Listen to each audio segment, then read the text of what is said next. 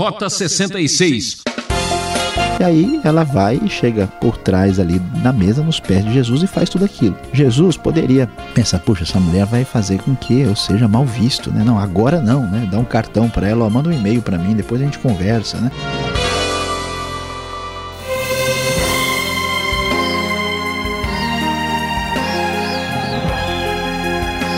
O seu programa de estudo bíblico Rota 66 está chegando com mais uma aula no Evangelho de Lucas. Hoje, atenção especial ao capítulo 7, onde encontramos Jesus atendendo todo tipo de gente. O professor Luiz Saião fala sobre a vez dos discriminados. Sociedade injusta e seletiva não é assunto moderno. Já nos tempos de Jesus, a situação era crítica. Triste época, hein? É mais fácil desintegrar um átomo que um preconceito. Costumava dizer o físico Einstein. Você já pensou como resolver uma questão? Acompanhe esta sensacional explicação. Você certamente, talvez já tenha até passado por essa situação, ou pelo menos já presenciou alguma circunstância quando alguém, por causa da sua posição social, por causa da sua religião, por causa da sua etnia, por causa de qualquer circunstância, talvez até por uma, uh, um defeito físico, algum problema, a pessoa foi tratada de maneira diferente, de maneira a ser discriminada, o que hoje, em grande parte das democracias do mundo, é considerado um crime muito sério. Pois é, prezado ouvinte, este problema não é novidade, essa circunstância já acontecia desde os tempos mais antigos e se reflete também na própria literatura bíblica. Pois é, então, para entrar nesse assunto, vamos inicialmente dar uma olhada aqui no capítulo 7, a partir do verso 18, porque a nossa intenção primeira é observar quem é este Jesus que vai mexer nesta circunstância. Você pode se lembrar aqui em Lucas, Jesus ainda está aparecendo no cenário para mostrar qual vai ser a tônica da sua mensagem, quem é de fato Jesus, e vamos observar o que o texto diz. O que acontece no verso 18 é que os discípulos de João, você lembra, João Batista, ah, então é, contaram a, a, a, ele todas essas coisas e, chamando dois deles, enviou-os ao Senhor para perguntar. Então, os discípulos de João falam ah, tudo o que está acontecendo com Jesus e os seus milagres, as suas ah, realizações, né, porque aquilo que Jesus está fazendo está se tornando conhecido. Então, a pergunta é: És tu aquele que haveria de vir ou devemos esperar algum outro? Dirigindo-se a Jesus, os homens então eh, disseram que João Batista havia ah, mandado que eles fossem até lá para perguntarem exatamente isso: se ele é o que haveria de vir, o Messias esperado, aquele que viria, inclusive, para atingir de maneira especial a vida dos oprimidos, dos rejeitados. Naquele momento, Jesus curou muitos dos que tinham males, doenças graves, espíritos malignos, concedeu visão a muitos que eram cegos. Então ele respondeu aos mensageiros: Voltem e anunciem a João que vocês ouviram. Os cegos vêm, os aleijados andam, os leprosos são purificados, os surdos ouvem, os mortos são ressuscitados e as boas novas são pregadas aos pobres. E feliz é aquele que não se escandalizar por minha causa. Assim, Jesus deixa bem claro que ele está cumprindo as expectativas proféticas do Antigo Testamento. E então, uh, os mensageiros vão embora, né? Jesus então começa a falar para os outros e fala a respeito de João, dizendo que ele é o profeta de fato, alguém é muito especial, mais do que profeta, ele é o mensageiro que viria à sua frente para preparar uh, o caminho para o próprio Jesus. E Jesus prossegue e diz: Eu lhes digo que os que dos que nasceram de mulher, não há ninguém maior do que João, menor do reino, porém, do reino de Deus é maior do que ele. E o texto então prossegue. Todo o povo, até os publicanos, ouvindo as palavras de Jesus, reconheceram que o caminho de Deus era justo e eram batizados por João. Mas os fariseus e peritos da lei rejeitaram o propósito de Deus para eles e não queriam ser batizados. E então Jesus diz: Olha, este povo que está agindo dessa maneira, quem são eles? São aqueles que são como crianças que ficam sentadas nas praças, gritam umas às outras. Nós lhes tocamos flauta, mas vocês não dançaram. Cantamos um lamento, mas vocês não choraram. Porque João Batista vem num estilo um pouco diferente. Ele jejua, não bebe vinho e eles diziam que esse homem tem demônio, ele é muito estranho, muito esquisito. Jesus veio e veio comendo e bebendo, participando né, da, da vida social comum de Israel. E eles dizem: aí está um comilão e beberrão, amigo de publicanos e pecadores. Veja só, prezado ouvinte, a incoerência dessas pessoas. Jesus, portanto, aparece como alguém que não está em sintonia com aqueles que praticam a discriminação dos considerados inferiores na sociedade. Enquanto isso, veja só que coisa interessante. Jesus aparece aqui devidamente apresentado a partir do próprio João Batista, e quando nós começamos a ler algumas histórias desse capítulo, chama-nos a atenção que em Cafarnaum havia um servo de um centurião. Você deve se lembrar, um centurião é um chefe de 100 soldados romanos. E o servo deste centurião estava doente, quase a ponto de morrer. E ele era muito amado pelo seu, pelo seu senhor. E quando ele ouviu falar de Jesus, né, eh, enviou alguns líderes religiosos judeus pedindo para que ele fosse curar o servo. E chegando-se a Jesus, eles suplicaram, né? Olha, vamos lá ajudar esse homem, porque ele ama a nossa nação, construiu a nossa sinagoga, ele é simpático ao nosso povo. Já estava perto da casa quando o centurião mandou amigos dizerem a Jesus: Senhor, não te incomodes, eu nem mereço né, receber o Senhor debaixo do meu teto, nem me considerei digno de ir ao teu encontro, mas só dize uma palavra e o meu servo será curado pois eu também sou homem sujeito à autoridade com soldados sob o meu comando. Eu digo a um, vai, ele vai e tal, eu ordeno e isso acontece. Quando Jesus ouviu isso, ele ficou muito admirado e disse: Não encontrei tamanha fé nem em Israel. Os homens então voltaram para casa e o servo já estava curado. É muito impressionante porque aqui está um servo de um romano que mostra uma fé extraordinária e recebe a cura de Jesus. Um gentil era rejeitado, considerado alguém de segunda classe na perspectiva dos judeus religiosos, pois ele é curado e mostra a fé. Quantas pessoas talvez são tão rejeitadas, tão discriminadas e, na verdade, Deus está agindo, operando na vida dessas pessoas. É surpreendente como muitos religiosos falam tanto sobre a transformação que Deus faz, mas quando chegam diante de uma pessoa que possivelmente passou por essa transformação, as pessoas ficam com o pé atrás, assustadas e não querem nem chegar perto por medo de se contaminar. Pois é. Se o centurião e o seu servo foram dignos da atenção especial de Jesus, meu prezado ouvinte, lá vem mais coisas para a gente pensar.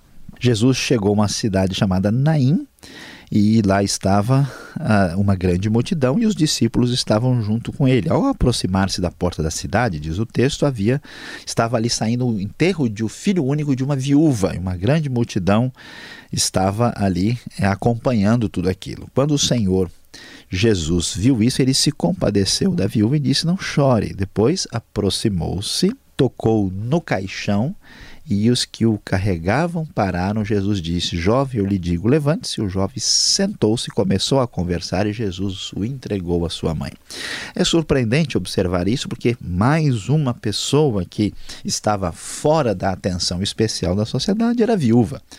E o filho da viúva de uma pequena cidade, Jesus, tem um momento de atenção especial e traz o milagre que atende o servo do centurião e atende o filho de uma viúva que certamente teria muita dificuldade de receber a atenção da sociedade. Agora, pensando em estrangeiro, em viúva, que muitas vezes são discriminados e maltratados, imagine só Talvez você nem possa imaginar, prezado ouvinte, que tipo de circunstância o próprio Jesus vai enfrentar. O que acontece é o seguinte: Jesus foi convidado para ir na casa de um fariseu jantar. Partir do verso 36, nós temos a história. E o que acontecia de fato é que esse fariseu queria fazer uma espécie de teste para Jesus. Ele foi chamado né, para ir na casa de um religioso importante. Interessante que Jesus se envolve com os publicanos e pecadores, mas ele também não tem nenhum constrangimento de ir na casa é, de um religioso. Ele não discrimina ninguém. Isso é muito impressionante.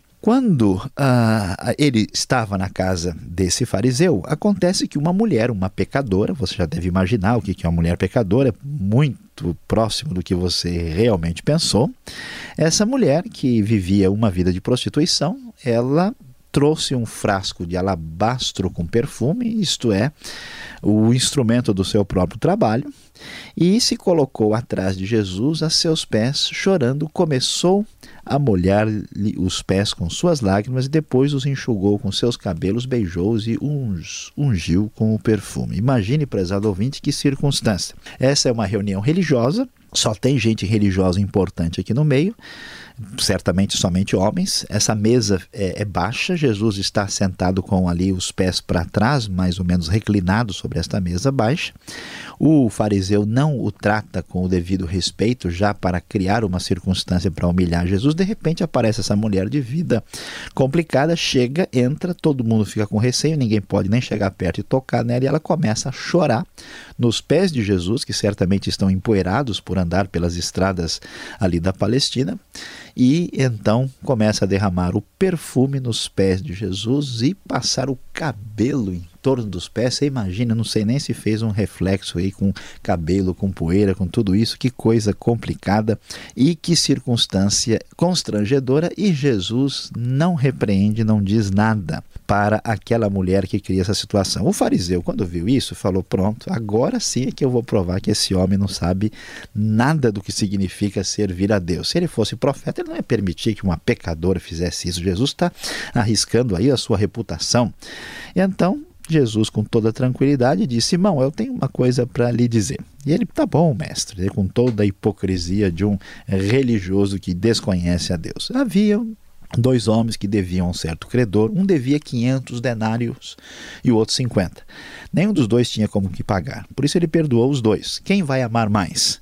Simão, então, preocupado, disse: Suponho que aquele a quem foi perdoada a dívida maior. Jesus falou: Muito bem, parabéns, você parece que entendeu bem a história. E aí, em seguida, ele virou-se para a mulher e disse a Simão: Interessante, Jesus vai dar uma lição naquele religioso que discriminava essa mulher e tem todo o cuidado de respeitá-lo. Em vez de encará-lo de frente, ele olha para a mulher e diz para o Simão o seguinte: está vendo essa mulher? Eu entrei na sua casa, você não me tratou como manda aqui a cortesia uh, local, você não me deu água para lavar os pés, né? Você não me ofereceu nada e ela veio fazer isso com as suas lágrimas e com enxugar com os cabelos. Você não me deu uma saudação com o beijo que se espera que se faça com uma pessoa uh, bem recebida em casa, mas ela está aqui beijando os meus pés o tempo todo. Você não ungiu minha cabeça com óleo e ela veio derramar perfume dos meus pés. O fariseu tratara Jesus assim de uma maneira mal educada e agora ela trata dessa maneira. Sabe qual é a diferença, Simão?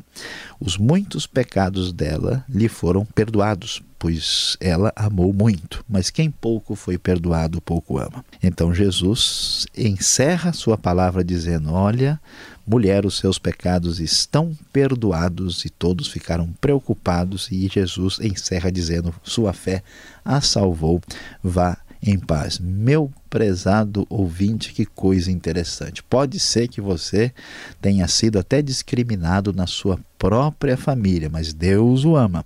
E através de Cristo Jesus lhe dá vida e salvação e um amor incondicional, especial, e ele quer estar junto de você estar ao seu lado, pois que agora chegou com Jesus a vez dos discriminados.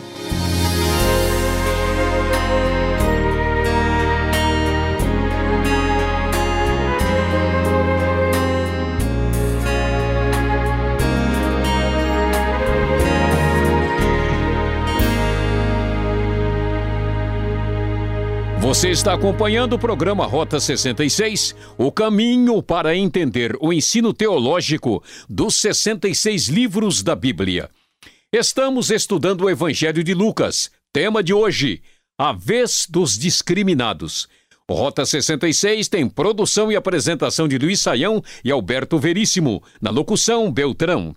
E participe, estamos esperando sua mensagem.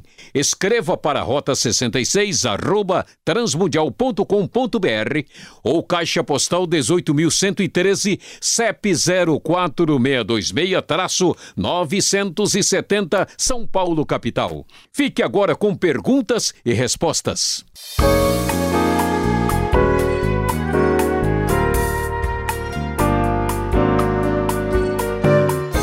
Hora e vez das perguntas. Lucas capítulo 7, você está acompanhando e vamos já tirar a primeira dúvida.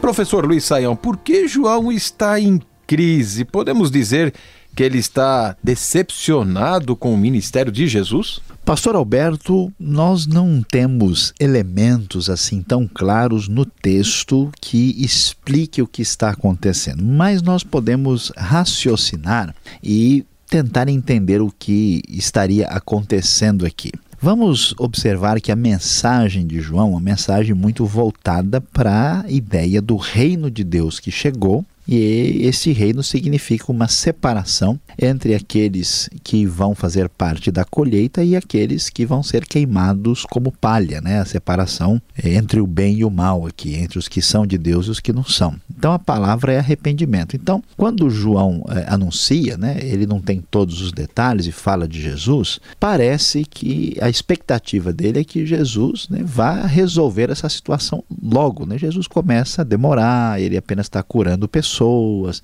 mensagem muito de misericórdia, é possível que João tenha ficado um pouco confuso. Afinal de contas, será que ele é o Messias completo? Será que vem mais alguém? E é importante destacar que no reino de Deus, na, na, mensagem do Evangelho, nós temos total liberdade de pensar, raciocinar, questionar, duvidar, né?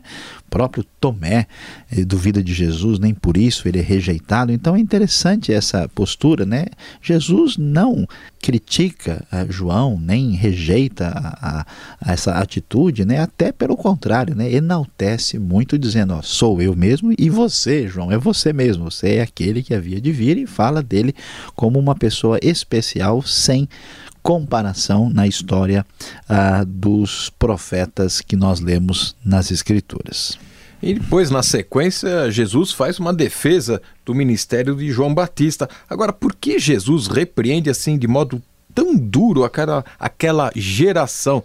Ele fala de tocam flautas, outros estão dançando, chorando nas praças. Por que ele usa este sentido? É muito interessante a gente observar o que, que o texto apresenta aqui, né? Porque João e Jesus, os dois, são aqui enviados da parte de Deus e eles são completamente diferentes. Então, a, a, a, postura de quem não quer ouvir a palavra de Deus, a postura de quem fecha o coração, não adianta a maneira como a mensagem chega para essa pessoa.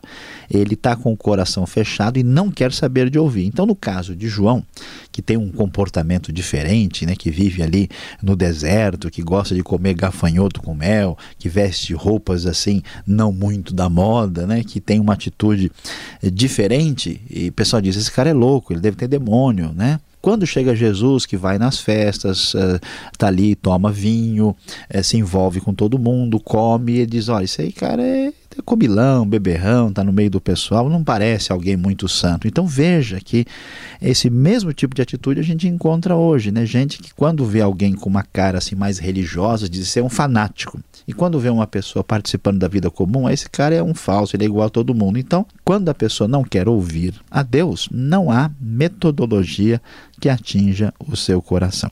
Agora, interessante é a cura aí do servo do centurião no início do capítulo 7 de Lucas, né? Por que ele envia mensageiros em vez de ir pessoalmente tratar desse assunto tão importante, né? É bem interessante o texto aqui, é, conforme Lucas nos apresenta. O que o texto está ressaltando, Pastor Alberto, é exatamente a tremenda humildade desse centurião.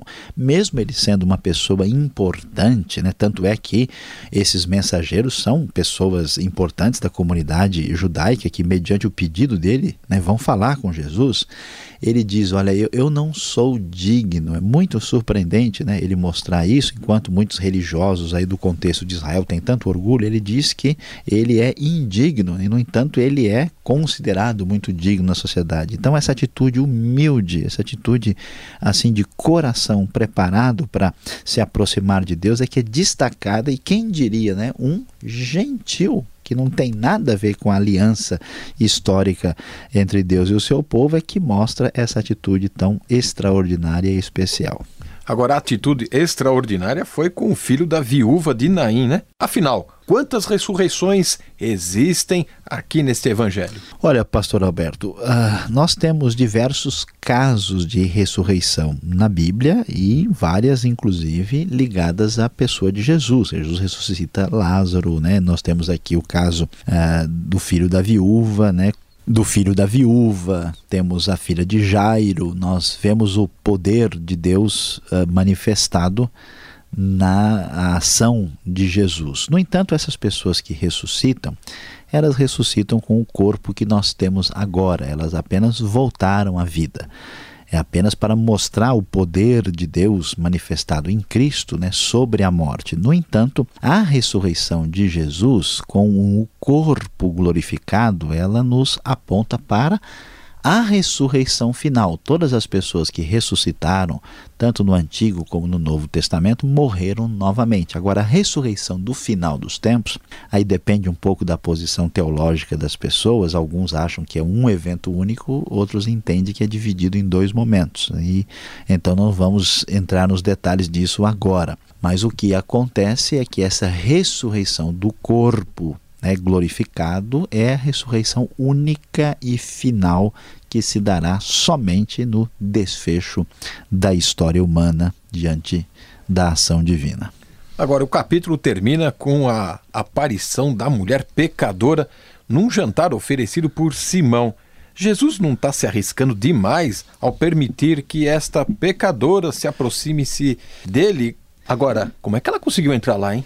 Pois é, pastor Alberto, é, é muito interessante. De fato, Jesus se arrisca uh, de uma maneira muito absurda, humanamente pensando. Por quê? Porque essa mulher é uma prostituta essa mulher ela entra nessa reunião, né? A gente fica pensando como é que ela foi parar lá. Ela deve ter ouvido falar que Jesus ia chegar por lá. Ela provavelmente ouviu a mensagem de Jesus, teve um encontro especial com Deus, se sentiu aí perdoada, né? Teve a sua a sua mudança de vida, né, especial e ela estava grata, né? E como uma pessoa grata, modificada por Deus, ela queria demonstrar essa gratidão. E quando uma pessoa tem um encontro com Deus, ela fica um pouco maluca, né? Ela perde um pouco a referência a uma santa loucura que faz parte dessa experiência especial. Então ela não quer nem saber o que, que os outros estão pensando, ela entra na casa, é provável que nenhum fariseu ou religioso tentou impedi-la para não tocar, para não, né, não se contaminar. E aí ela vai e chega por trás ali na mesa, nos pés de Jesus e faz tudo aquilo. Jesus poderia pensar, puxa, essa mulher vai fazer com que eu seja mal visto, né? Não, agora não, né? Dá um cartão para ela, ó, manda um e-mail para mim, depois a gente conversa, né? A gente poderia dizer, Jesus poderia tentar se afastar dela, mas o que acontece? O amor de Deus pelas pessoas é, que vivem né, longe de Deus, no pecado se arrependem, é muito maior do que qualquer outra coisa que a gente possa levar em consideração. Então, Deus mesmo foi humilhado e envergonhado de maneira gritante na morte de Cristo na cruz para nos dar o perdão e a salvação. É impressionante que, por causa do seu amor, Deus está disposto a qualquer coisa por mim e por você. Isso é impressionante e especial na mensagem do Evangelho. Mensagem agora que nós vamos ouvir como aplicar na nossa vida.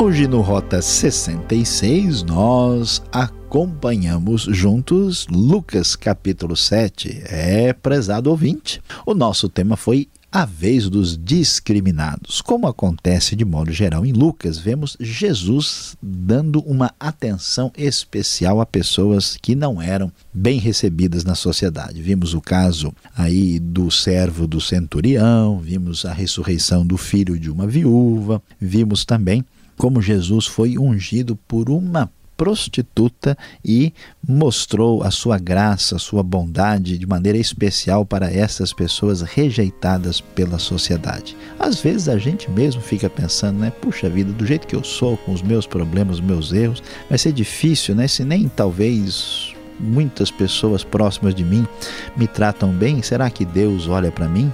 Meu prezado ouvinte, saiba que Deus não nos trata pela nossa aparência, nem segundo os nossos pecados. Quem vai a Jesus, por ele é plenamente aceito e totalmente perdoado. Era o que tínhamos para hoje, ouvinte transmundial. Rota 66 despede agradecendo sua audiência. Voltaremos para continuar este estudo aqui, nesta mesma emissora e horário. Esperamos por você, hein? Rota 66 é uma realização transmundial. E não esqueça, visite o site transmundial.com.br e até o próximo programa. Tchau!